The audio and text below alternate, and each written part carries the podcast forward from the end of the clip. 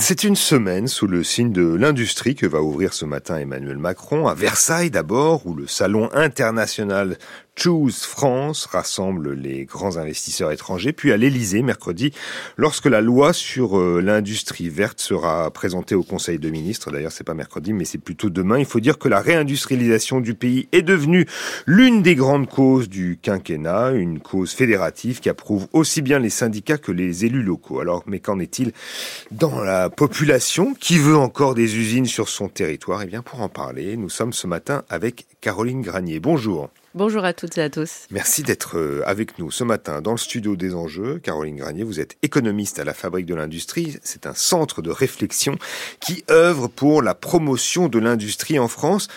En fait, le discours politique, il a beaucoup évolué ces dernières années euh, sur la question de la réindustrialisation euh, en France. Caroline Granier.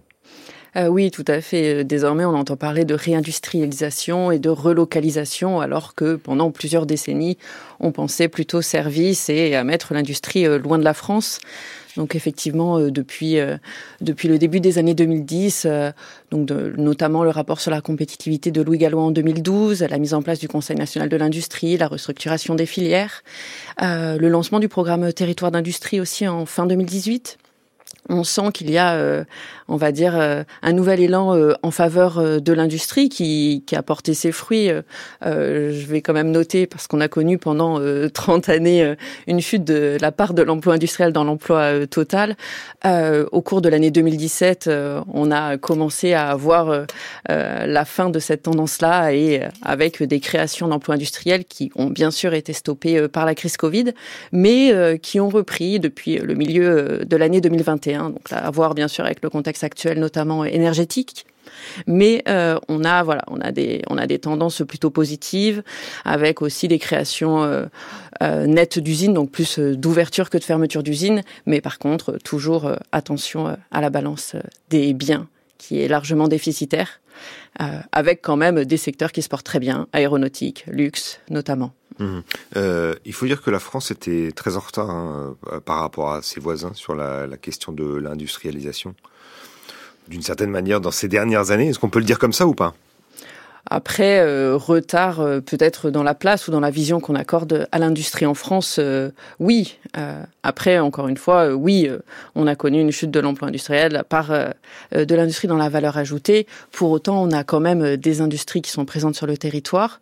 On a aussi beaucoup de territoires qui, dont la santé économique tourne autour de l'industrie. Donc, il faut plutôt voir les tendances, les tendances positives aujourd'hui. Mhm. Euh, on, sait que depuis 2017, il, se construit quand même chaque année, euh, pour reprendre ce que vous disiez et, aller dans votre sens, qui se construit chaque année plus d'usines qu'il ne, qu'il ne s'enferme.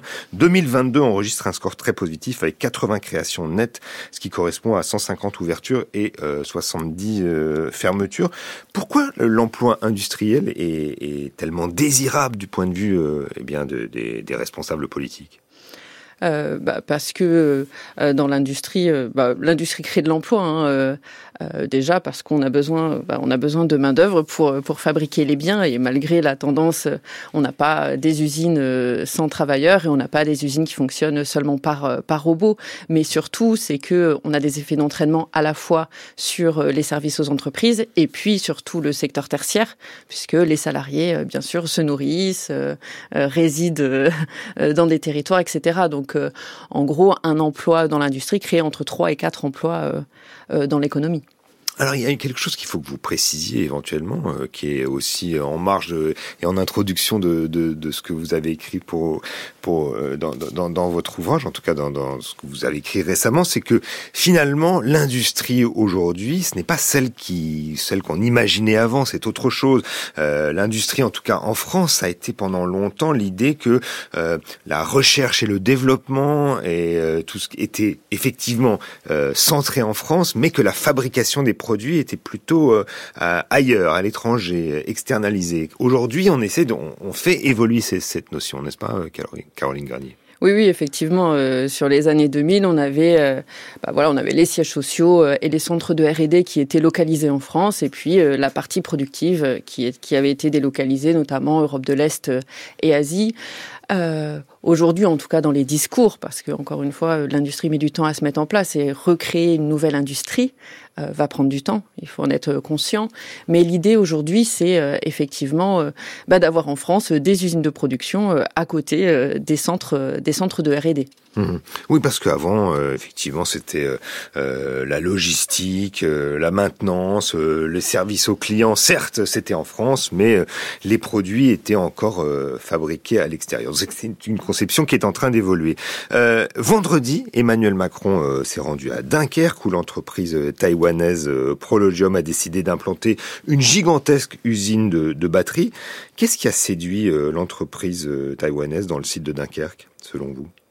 Il y a plein de, enfin, il y a, il y a plusieurs déterminants hein, qui, qui permettent d'expliquer ce choix de localisation. Il faut savoir que de manière générale, une entreprise choisit de se localiser sur un territoire bah, pour des raisons foncières, la disponibilité du foncier, surtout dans le cas de, de Prologium, qui est une gigafactory euh, qui va s'installer sur euh, sur euh, au moins 80 hectares. Donc, il faut que le territoire puisse accueillir une telle. Mais c'est rare, hein, un pays, un, un, un, comment dire, un terrain aussi grand en France qui puisse accueillir. Oui, tout à fait. Il y a une étude du CEREMA d'intercommunalité de France qui montre que euh, on manque euh, de foncier euh, de plus de 10 hectares disponibles pour justement de tels projets industriels. Donc déjà, il faut du foncier disponible. La deuxième chose, il faut bah, des travailleurs, il faut de la main d'œuvre. Donc là, on a une gigafactory de batteries, donc ça veut dire que localement, on a aussi l'ensemble des corps de métier qui vont permettre la fabrication de batteries.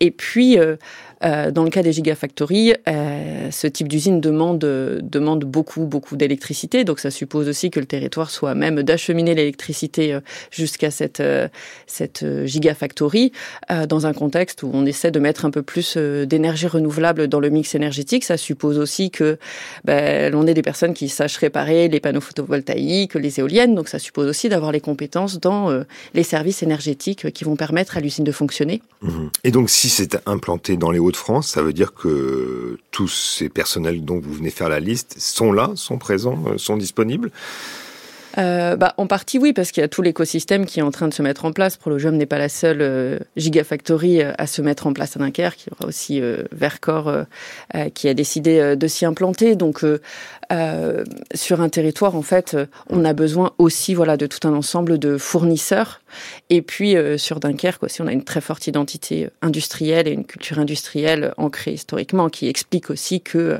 ce territoire est prêt à accueillir euh, un tel projet industriel. Mmh. c'est vrai, il y a trois autres projets de, de Gigafactory hein, qui sont déjà annoncés à Douvrin, euh, dont l'ouverture est, est, est, prévue à la fin mai, à Douai et à Dunkerque, avec effectivement euh, la start-up Vercor que vous évoquiez il y a un instant. Euh, effectivement, juste sur la question de, de des compétences qu'on a abordées, est-ce que le problème, est-ce que est-ce que c'est pas que les, les, les, gens ne sont pas compétents, ou est-ce que les gens compétents ne veulent pas aller travailler dans l'industrie? Quel est le où, se trouve la vérité? Difficile hein, de répondre. Oui, je saurais pas vous dire euh, exactement la part. Il y a, il y a une partie de l'explication qui est, bah, il faut former euh, les personnes aux, nouvelles industries. Hein. Donc il y a quand même, encore une fois, euh, un petit temps d'adaptation. Et puis, bah, oui, il y a une image de l'industrie qui s'est largement dégradée euh, durant plusieurs décennies, durant la phase de désindustrialisation. Donc aujourd'hui, il faut s'intéresser aussi à l'acceptabilité de tels projets et de la même manière, euh, ça va pas se faire euh, sur le court terme. Il faut sensibiliser, il faut, euh, il faut montrer en quoi un tel projet industriel va apporter de l'emploi ou, ou d'autres ou d'autres avantages pour le territoire. Et ça peut prendre du temps. Et il faut, il faut mettre en place des processus de concertation. Mais encore une fois, il y a aussi un gros rôle de la culture qui joue aussi. C'est-à-dire de la culture? Mais le, le fait de vouloir partager une identité industrielle parce que bah, parce qu'on sait que on n'a pas forcément envie d'avoir une usine à proximité de, de chez soi, mais euh, mais lorsque l'industrie fait partie de l'imaginaire, euh, euh, de la culture locale, on arrive plus facilement à accepter un tel projet. Même hmm. si on aura toujours des personnes qui seront réticentes et ça peut se comprendre. Ce qui est le cas effectivement dans, dans les Hauts-de-France. Et puis il y a aussi une autre question, une autre problématique, c'est que euh, les industriels font beaucoup d'efforts pour euh, attirer euh, les travailleurs, pour faire en sorte qu'il y y a un environnement qui soit favorable à eux-mêmes, mais aussi éventuellement à leur famille. Et c'est ça qui compte. Les industriels et les intercommunalités qui, qui décident justement de mettre en place des projets de territoire autour de l'industrie, mettre en place un certain nombre, oui, de dispositifs. Donc effectivement, ça peut être euh, ça peut être euh, un, un, ensemble de services qui est offert euh, à l'industriel et à sa famille qui décide de venir travailler sur un territoire pour l'aider, enfin pour aider cette famille à trouver un logement, à inscrire les enfants à la crèche, à trouver un emploi pour le ou la conjointe. Euh, on peut avoir aussi euh, tout simplement euh, tous les tous les éléments, tous les dispositifs qui sont mis en place pour favoriser une meilleure attractivité du territoire, une meilleure qualité de vie. Donc la mise en place de transports en commun. On sait que les déplacements domicile domicile travail sont un élément à prendre en compte lorsqu'il s'agit d'attirer d'attirer les travailleurs. Il faut faciliter ce, déplacement-là. Mmh. Donc c'est finalement oui rendre le territoire attractif pour les travailleurs. 3000 hmm. emplois euh, dans l'usine de Dunkerque euh, sont promis, dans l'usine de Prologium, 12 000 emplois indirects, parce qu'effectivement c'est aussi un tissu euh, de, start-up autour de, cette usine de Gigafactory, de, donc de batteries dans les Hauts-de-France. C'est cette politique-là d'attractivité au sens large, au sens de la famille, au sens des services qui, a, joué, qui est, qui est mise en place, notamment du point de vue politique, notamment la, la présidence des de france euh, Oui, ça peut être un facteur, euh, bien sûr, qui a joué dans, l'attractivité de, de Prologium. Mhm. Donc effectivement, donc, on voit bien que ce qui change aussi, c'est le, discours des, politiques et ce qui, pour que l'image de l'industrie se transforme. Euh, est-ce que euh, est-ce qu'on on, peut quand même pas nier euh, les, mémoires collectives et familiales le savent, savent bien hein, que, que, que c'est compliqué. Vous l'avez vous l'avez abordé. ils savent bien que c'est pas facile de vivre avec l'industrie sur, sur, sur son territoire, Caroline Granier. Oui, ben alors après euh, le problème euh, de l'acceptabilité d'un projet d'avoir une usine voilà à côté de chez soi, c'est un problème qu'on rencontre pas seulement dans l'industrie. Hein. Mais ça change parce que ce sont aussi des industries vertes, des industries décarbonées. En fait, voilà le, le fait d'avoir, enfin de vouloir construire une industrie verte peut aussi aider à changer l'imaginaire autour de l'industrie. Euh, c'est une chose que l'on que l'on dit à la fabrique de l'industrie. Aujourd'hui, il n'y aura pas de transition euh, sans sans l'industrie.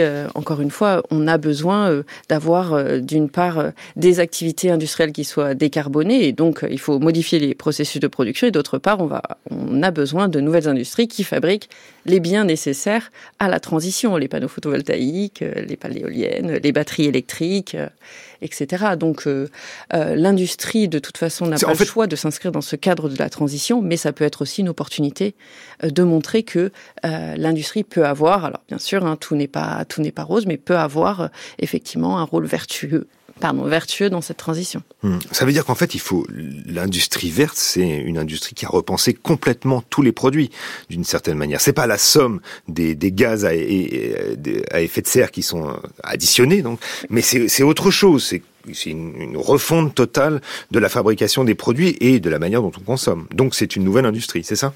Oui, oui, c'est ça. Euh, d'une part, il faut voilà, décarboner les activités traditionnelles et d'autre part, euh, voilà, mettre en place les nouvelles compétences au service des nouvelles industries. Mais voilà, ça suppose qu'il y ait une rencontre production-consommation. Hum. Enfin, en même temps, on y est, ça c'est un but. C'est un but. C'est un rêve.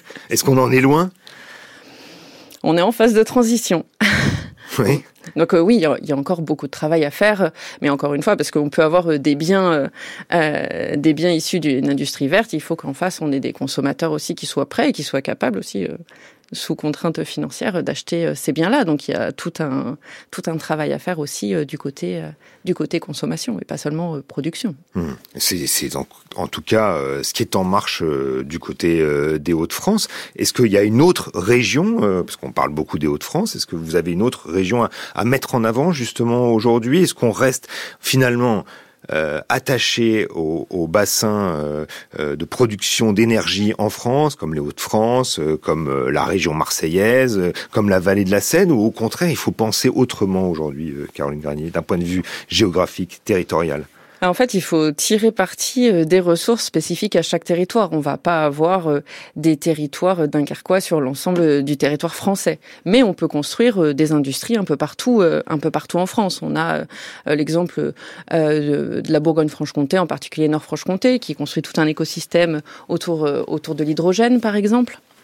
Donc euh, qui n'a pas, enfin c'est pas un territoire. Vous avez cité des ports, mais du coup on voit bien Nord-Franche-Comté euh, peut parvenir, voilà, à avoir un tissu industriel orienté vers la transition écologique, mais qui se base sur des sur des ressources qui sont complètement différentes de Dunkerque. On a toujours les exemples vendéens où on observe toujours une forte présence de l'industrie, mais mais qui est plutôt tourner autour des compétences textiles, métallurgiques, et puis une forte culture entrepreneuriale. Donc euh, vraiment, en fait, euh, les territoires qui le veulent, encore une fois, on ne cherche pas à industrialiser tout le tissu euh, français, mais les territoires qui le veulent et qui ont déjà des ressources en matière de compétences, de foncier, d'infrastructures, peuvent, peuvent trouver un nouveau projet de territoire autour de l'industrie. En fait, vous voulez dire d'une certaine manière que c'est pas toujours lié, que ce ne sera plus complètement lié aux territoires qui sont ancrés, identifiés euh, sur des réservoirs d'énergie euh, traditionnels et, et, et carbonés d'une certaine manière, euh, Caroline Granier. C'est-à-dire qu'il y aura des industries ailleurs. Euh, oui, mais encore une fois, il n'y a pas que les sources énergétiques qui, qui conditionnent l'implantation. C'est ça, voilà. Merci beaucoup, Caroline Granier, d'avoir été avec nous ce matin dans le studio des enjeux. Je rappelle que vous êtes économiste à la Fabrique de l'Industrie, un centre de réflexion qui œuvre pour la promotion de l'industrie en France.